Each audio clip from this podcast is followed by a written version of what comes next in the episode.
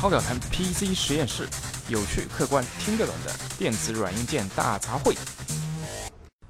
呃，最近呢，我看到这个豆瓣上面啊，有一个电影上映了。这个电影呢，可能是很多游戏迷期待已久的啊，是《刺客信条》改编的电影。呃，演员阵容也很强大，是法沙，就是新版《X 战警》里的那个万磁王。但是啊，我要吐槽一点啊，这个国内好像又没有上映，这个为什么没上映呢？这个难道又是触犯了什么呃三观正确啊，或者是政治正确的这个因素吗？COD 十三没有在国内引进，倒也确实可以理解，因为从一些截图来看的话，那个 COD 的制作方设定了这个人类地球的联合国军里面有各色的国旗，就是没有这个我们的五星红旗，这怎么能忍呢？当然不能让它引进了。但是《刺客信条》很奇怪，好像这为什么不引进呢？而且这一季呃不，这次改编的这个《刺客信条》好像和中国相关的这个背景也没有任何关系。我记得游戏的话是上一代的话是说这个中国明代的女刺客为背景这个故事嘛，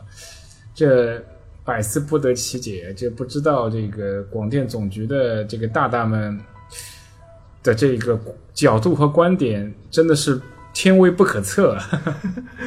这个发生在耶路撒冷的事情，可能也和中国有着千丝万缕的关系吧。哎，我觉得可能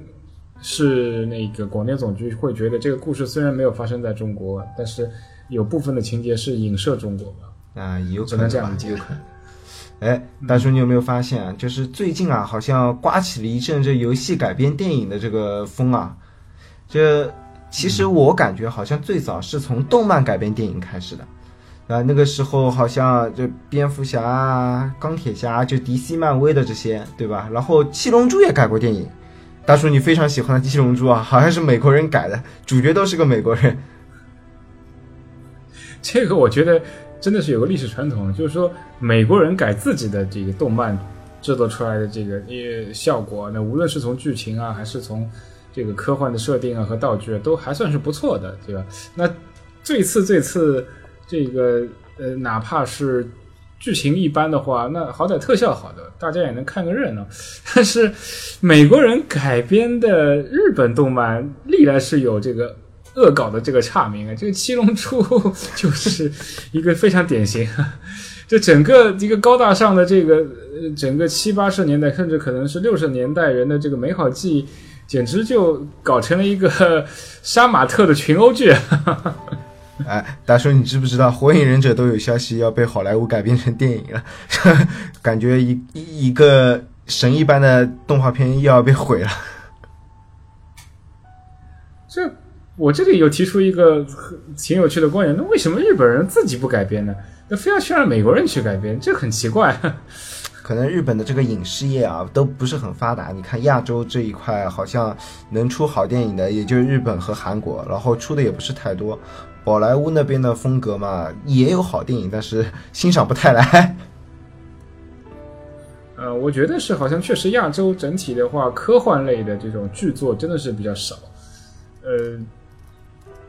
其他的类型，比如人文类啊，或者是。呃，动作类啊，那那这个整个东亚的这个功夫的氛围还是很浓的，对吧？无论是中国的功夫啊，日本的忍术啊，呃，那都是可以拍出很多非常精彩的这个动作类电影。但是科幻，我现在脑补了几秒钟，真的是乏善可陈啊，找不出一些耳熟能详、朗朗上口的这个成系列、成历史，有整个可以说几代人能够投入其中的，呃，有世界观设定非常完善的这个。科幻系列的巨制啊，那那应该是确实还是没有。呃，那我们聊回正题啊，好像就是刮过那阵这个动漫改编电影的风以后啊，就开始有很多这种游戏改编电影了，什么什么生死格斗啊、吸血莱恩啊啊，还有哎一些比较大的这种作品啊，像什么生化危机啊、地牢围攻啊、古墓丽影、杀手四十七，哎，还有最近。就今年才上映的魔兽电影，哎，这次这个魔兽电影啊，虽然是这个游戏圈子里的人是看的非常心潮澎湃，但是上一次我看到一篇文章，这魔兽虽然花了这么大的制作，请了这么多的卡司，但是它的最后还是亏本的呀。这个确实有点耐人寻味啊！这我觉得只能说，可能游戏和电影它所针对的这个市场，或者它的粉丝的这个消费行为，真的是呃不太一样。不过呢，哈，呃，我个人认为你刚才说的这个一些作品里面啊，我其他我我不管，大叔我不管，但我觉得《生死格斗》和《古墓丽影》还是不错的。对吧？至少是主角非常吸引人啊。那我们去看情节无所谓啊，对吧？只要这个美眉们养眼就可以了，是吧？本来你说生死格斗，呃，尤其是生死格斗啊，我觉得呃，剧情确实呃，我们在呃玩整个游戏的时候，确实也不会很 在意它的剧情。它的卖点本来就是呃性感的这个主角的设定嘛。古墓丽影可能说是，呃，整个系列确实也经历了相当长的一段时间，那它的，呃，相应的这个情节确实会比较多一些。但是，呃，我记得在十年前还是，如果没有记错的话，第一部或者是前几部古墓丽影是在九十年代末就已经呃上市了。当时在刚刚出道的时候，就有这个。好像还是美的的一个所谓呃社会评论员啊，怎么样就在抨击说，古墓丽影就是通过性感的这个女主角的这个造型来吸引这个未成年人的这个注意力。那当时呃，你要知道，整个 PC 还是处于这个呃，整个 PC 的这个还处于英特尔奔腾啊，那那 C 呃显示卡那个英伟达当时可能还没有还没有上市吧，还没有这个呃还没有还没有。孕育出来，那基本上显示卡都是说，呃，S 三啊，就是那个时候的水平。那基本上 DirectX 的话，还处于呃一点零、二点零的这样的时代。那当时塑造出来的这个人物，其实多边形的这个棱角是非常非常明明显的，就是这个人看上去根本就，你说要把它联想成一个性感的，那我觉得这个脑补的这个这个百分比是要比较高的。那那个时候就有人喷他以性感为卖点的话，我就不知道说什么好了，但是，呃，我觉得进入到这个二零一六年，我们可以看从最新的几代的这个古墓丽影的游戏来看，确实啊，这个人物造型栩栩如生啊，那确实是，如果从二零一六年的角度来看，我觉得，呃，性感作为一个卖点，那真的是不容否认的。那很多 teenage 所谓未成年人，那就是为了欣赏这个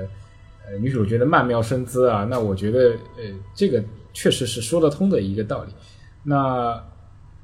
对于这类电影，我们回到这个我们原来话题上，我觉得剧情不剧情其实也无所谓了，我们就是看一个看个热闹嘛，看个效果嘛。大叔，其实我觉得啊，像这种电影电影改编啊，它我觉得最大的问题在哪里？就是其实我们看游戏啊。你一个游戏就最短最短的体验时间，我我预计大概也有八小时左右了。长的游戏剧情可能要翻倍做到十六小时这样子。但是现在的电影普遍都是在一个半小时到三个小时左右，对吧？有两个两个半小时电影已经算是很长的电影了，这个是要憋膀胱的电影。那你要在这么短的时间内要浓缩这八到十六个小时的游戏剧情啊，这真真的是非常难的。而且就是说，我觉得我去玩游戏啊，重点在于是我自己去体验，对吧？我成为这个主角，然后去玩这个游戏。哎，这边说一句题外话，就刚才你说的那个《古墓丽影》，当时出来为什么成功？有人分析过的，因为之前所有的游戏主角啊，都是那种猛男、壮汉，哎，他第一次把一个就是这种这样柔弱的，但是又有力量的一个女性变成一个女主角，哎，大家就觉得特别有意思。那你说当时那个多边形，那个胸部都是这个锥形的，我真的是觉得没有什么美感的，对吧？大家就是觉得，哎，是一个女性角色，我是用一个女性角色，就是她也没有很强大的力量，她就是靠那个灵巧的身体，在丛林里啊，在古墓里钻来钻去，哎，她觉得这就是个创意，所以才会这么成功。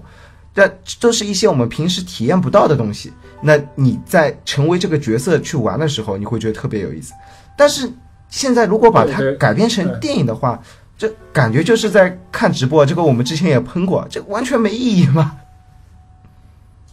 嗯，呃，确实是啊。古布林，如果我没记错的话，他应该是所谓呃五三 D 尾追视角的这个 AVG 冒险类游戏的这个鼻祖，那可能不是鼻祖的话，至少是它可能不是第一个这类游戏，但是确实是他把这类游戏，呃，这是第一款一个可能销量达到一个所谓 worldwide 的世界级的这个销量的这个所谓呃第三人称尾追的冒险类游戏，而且是把这类游戏的这个呃所谓我我需要把这类游戏单独成为一个系列，作为一种定义呃确定下来的一个呃里程碑式的作品。呃，它的这个游戏过程不再是啊、靠你这个去打打杀杀啊，它确实有很强的这个技巧性里面。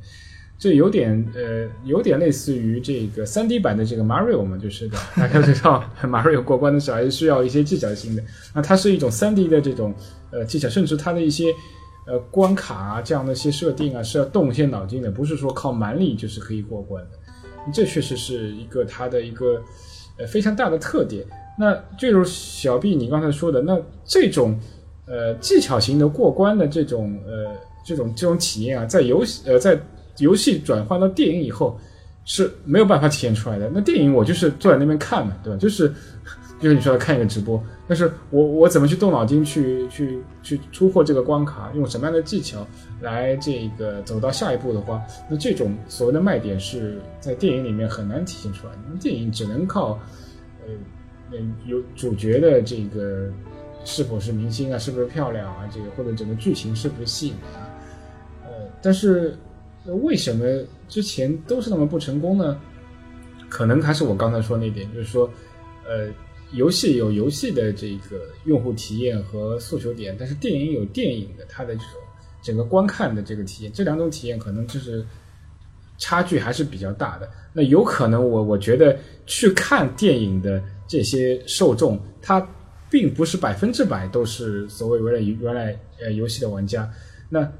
但呃。那其中一部分不是游戏玩家的这个观众呢，他他也没玩过游戏，他觉得哎，那我就是冲着这部电影去看的。我我对我来说，我也让我要我评论这部这部电影是好还是坏的话，那你就得拿出一部我按照标准电影的这个方式，你就必须剧情精彩是吗？就是整个情节跌宕起伏，那我才会认为好电影。但是从游戏开发角度来说，哎，我我的卖点是呃，我已经是一个成系的游戏，那可能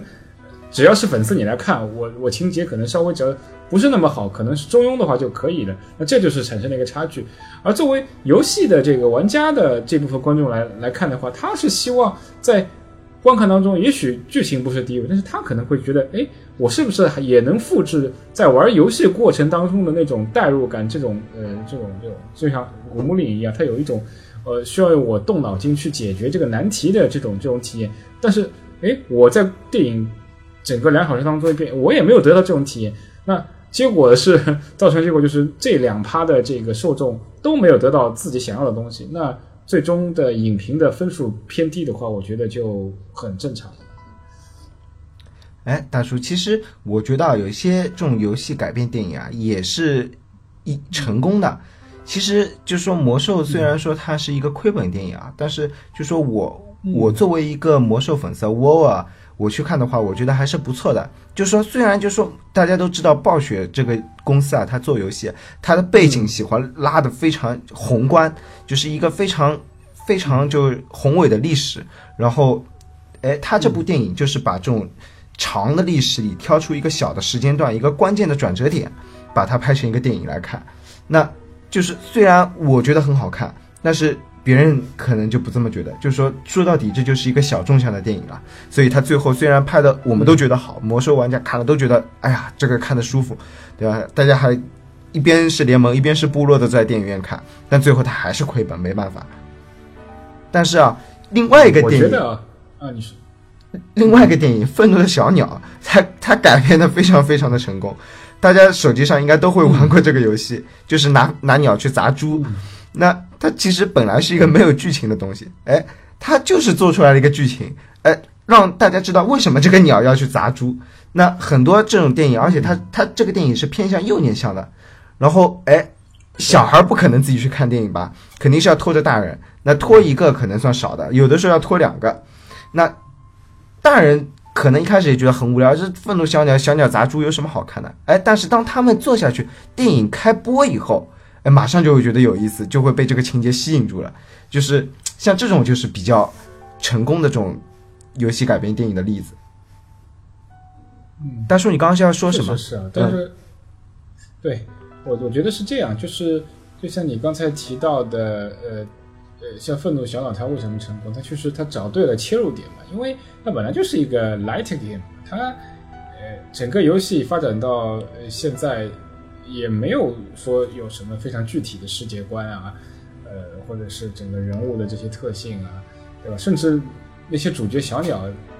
原来在游戏里面可能也没有什么具体的名字啊或者怎么样，所以它呢这样的话发挥空间就比较大。另外，针对这种幼儿类的这个电影，本来就不需要很强情节性，大家就看热闹，让小孩子开开心心嘛。这个，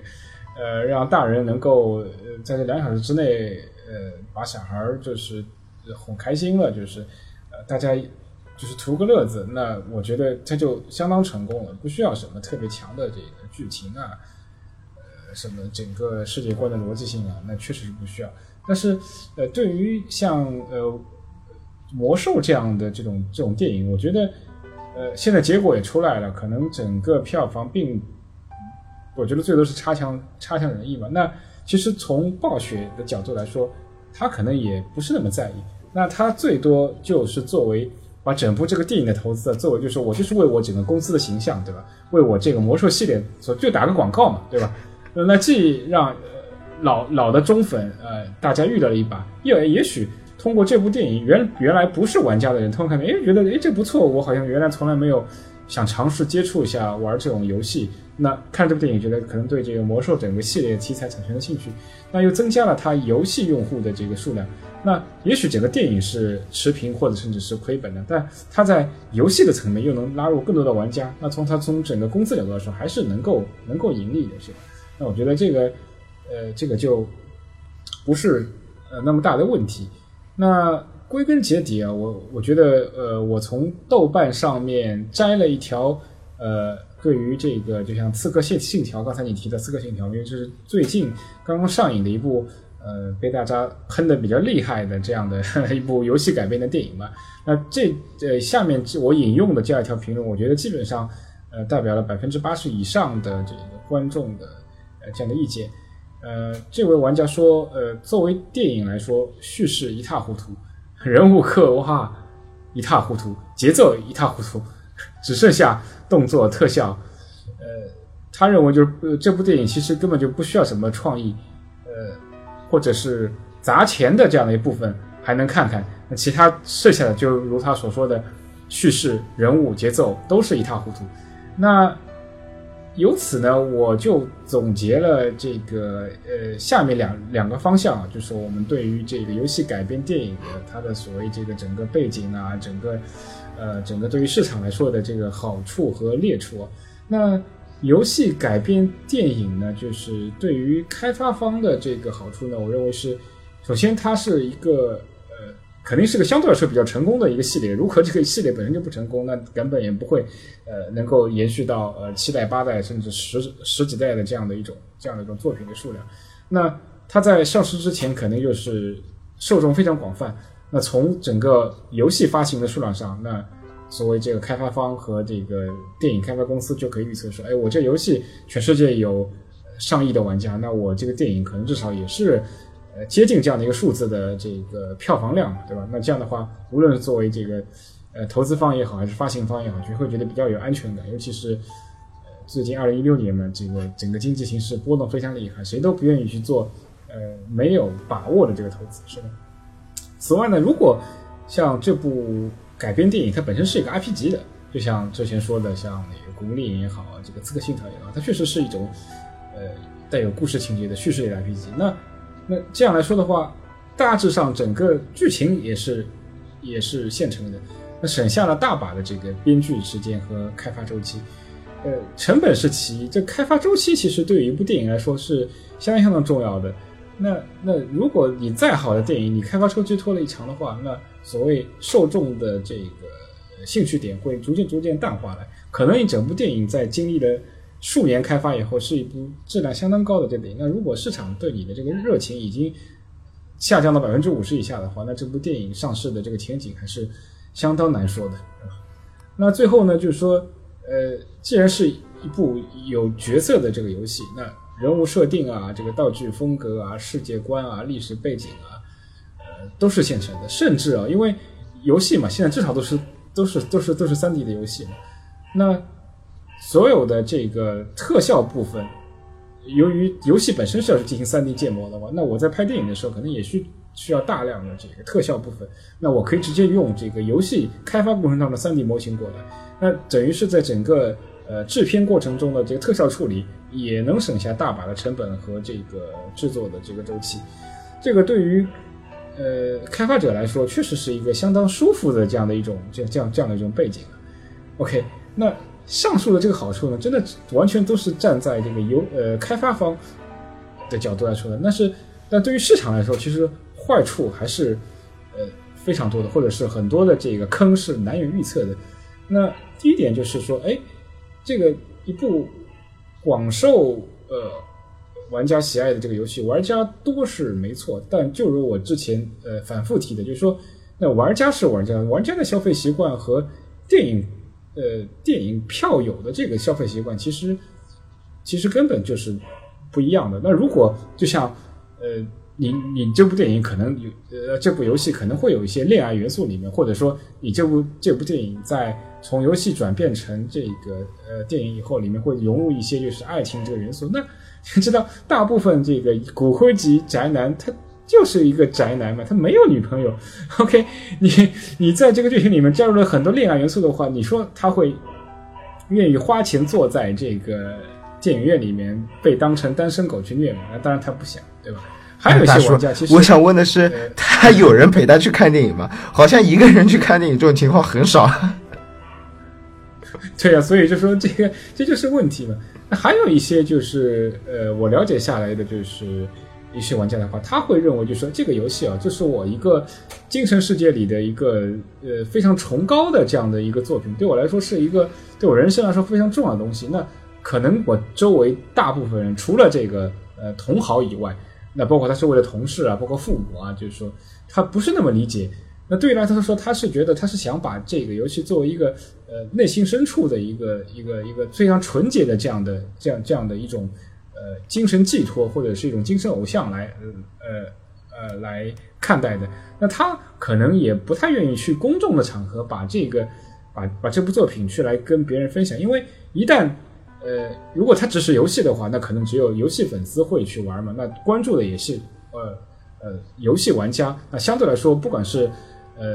呃好呃是喷也好还是赞也好，那基本上嗯游戏玩家至少是能够就是处于同一空间嘛，还是能够谈在一起的。那当它成为了一部呃整面对全社会的这个电影作品的话，那很多非游戏玩家就会会就会产生很多不理解。那当这个时候，影评其实呃，对于《刺客信条》的这个影评来说，你其实也可以看出非常极端两派。有一派就是说，虽然是呃对这个游戏本身提出了很多苛刻的这个评价，但是毕竟他是作为一个游戏玩家，他还是说呃。前面喷了百分之二十，最后还是会有百分之二十的，呃，前面 喷了百分之八十，后面还会有百分之二十的一个保留，说，哎，那对你来说特效还是不错啊，或者这个人物的这个塑造啊，还算是就是呃能够达到自己心目中的这个愿望啊，确实真人化的，这个整个人物的塑造还是有看点的。那那是那些你看从头喷到尾，都会把这部电影批的体无完肤的，那基本上是就是我原来根本也没玩过这游戏，我只是看个热闹啊，好像。呃，这一部中世纪的《刺客信条》也不错，我去看看。结果一看，哎呦，什么玩意儿？这是完全是浪费我的钱。那这个就是，呃，这个就是，呃，一个是完全是没有玩过游戏的这个观众，一个是玩过游戏的呃再去看的观众，他们的这个世界观其实是完全不一样的。那对于游戏，呃，游戏忠粉来说，其实这个。呃，游戏改编电影就好像所谓就是说所谓呃，网上一句话就是说是他的一种呃母校一样的，就是母校呢，呃，我是可以随便喷的，随便骂的，但是我不会允许，呃呃不非母校的人来来喷我的母校。那这个就是一样，那他不会，他会觉得，哎，你连游戏都没没有玩过，你哪有资格来评论我在我内心深处认为是一个我精神寄托的这个作品的这个好与坏呢？那就会产生很多的冲突。所以很多人其实。呃，一旦听到就是说他自己心心仪的或者是非常喜欢的这个作品即将改编为电影的话，是非常担忧的。而且是一种呃，他觉得呃，从历史来看，很少有这个游戏改编成电影是非常成功的这样的一些作品，哪怕是像《魔兽世界》这种史诗级的，对吧？可以说是在整个世界范围已经呃十十几年的这样的一种这样这样一种游戏，也也照样会产生最终这个褒贬不一的这个结果。呃，那第二点呢，就是说，嗯，所谓成也萧何，败也萧何。那如果本身是一个角色扮演类的游戏 RPG，确实剧本是现成的，但是你要知道，改编难度也会很大，因为你的受众可能至少百分之五十、六十、七十、八十都是呃，都是都是游戏玩家。那原来这些游戏的情节大家都玩过了，那你拍电影，那受众可能。他既不会希望你百分之一百完全照搬游戏情节，也不会喜欢这个新剧本天马行空就是完全突破、颠覆原来的游戏里面的世界观。所以在改编的里面所这里所谓的这个尺度的把握，那稍有不慎就不如这个广大这个忠粉的意义，就会变成一部呃烂片，遭到唾弃。而一旦一部电影就是风评变得很差，它甚至呃你不要以为这只是一部电影的事情，因为整部电影代表了你整个。游戏的这个呃 business image 对吧，在市场上的这样的一种这种这种整个知识产权的形象，那一旦一部电影风评很差，甚至会反过来影响你下一代游戏的销量，那这对于游戏开发厂商来说，真是偷鸡不成蚀把米啊！那最后就是所谓的这个人物设定和呃和这个场景道具啊，那场景道具相对是比较简单，我觉得这没有什么问题，确实是很方便的。但真人选择就会比较难了，那因为呃。大家这个忠粉这么多嘛，对吧？那真人演员可能真真人演员可能广大粉丝里面已经在心目中里面有一个合适的这个这个这这个这个这个选择。有有人觉得我这个主角，哎，找郭郭德纲演合适；有人觉得，哎，我我我觉得郭德纲不行，我喜欢张艺兴啊，我喜欢陈坤这个比较帅的。但 每个人的口味不一样，是吧？他他心目中的这个主角的这个这个选择也是不一样的。OK，这就会允许产生你你选 A 呢，剩下的喜欢 B 的人不高兴，选择 B A 不高兴，对吧？这就是已经是游戏还没有呃整个电影还没有开始呢，可能网上就已经吵成一片了。对，还有一点就是，如果呃这个开发厂商的这个实力不是那么强，那当大部分的这个玩家认为要找一个世界级的一个大腕儿来演这个主角的话，那你有这么多开发成本吗？那你知道腕儿的这个。这个出场费啊，这个通告费是非常非常贵的，是吧？你你你你不请他的话，那让广大粉丝失望了。你票房还没上市就已经就已经被批的体无完肤，你觉得上市还会有什么票房？那如果花了血本去找来大腕来演，结果整个电影的效果拍出来，呃，那可能不是腕儿的问题，那可能是整个编剧啊，或者是其他的问题导致整个电影的效果出来差强人意的话，那你前面请腕儿的这个巨额投资又是血本无归，所以。这个确实是一呃一个很难很难把握好的这样的一这样的一些点，所以我觉得以上的这些呃所谓好处也好，所谓坏处也好，最终就是导致了就是呃我们不能说百分之一百吧，就是所有的游戏改编电影最终的效果都都不不是那么不是那么理想，但是呃我认为确实百分之呃八十以上的这个。改编电影的效果确实不那么好，但是我觉得有一类的电影，我觉得还是不错的，就是呃，索性我就拼弃了，就是说呃，真人的这种，嗯，就是真人真人演的这样的一种电影，我就是纯粹是因为现在的这个二零一六年，对吧？这个整个这个电影的 C 级的制作已经达到了一个非常非常高的程度，我就是呃，全程全部使用这个 C 级渲染出来的一个效果。有非常逼真的这种这种，我虽然是呃是确实是一种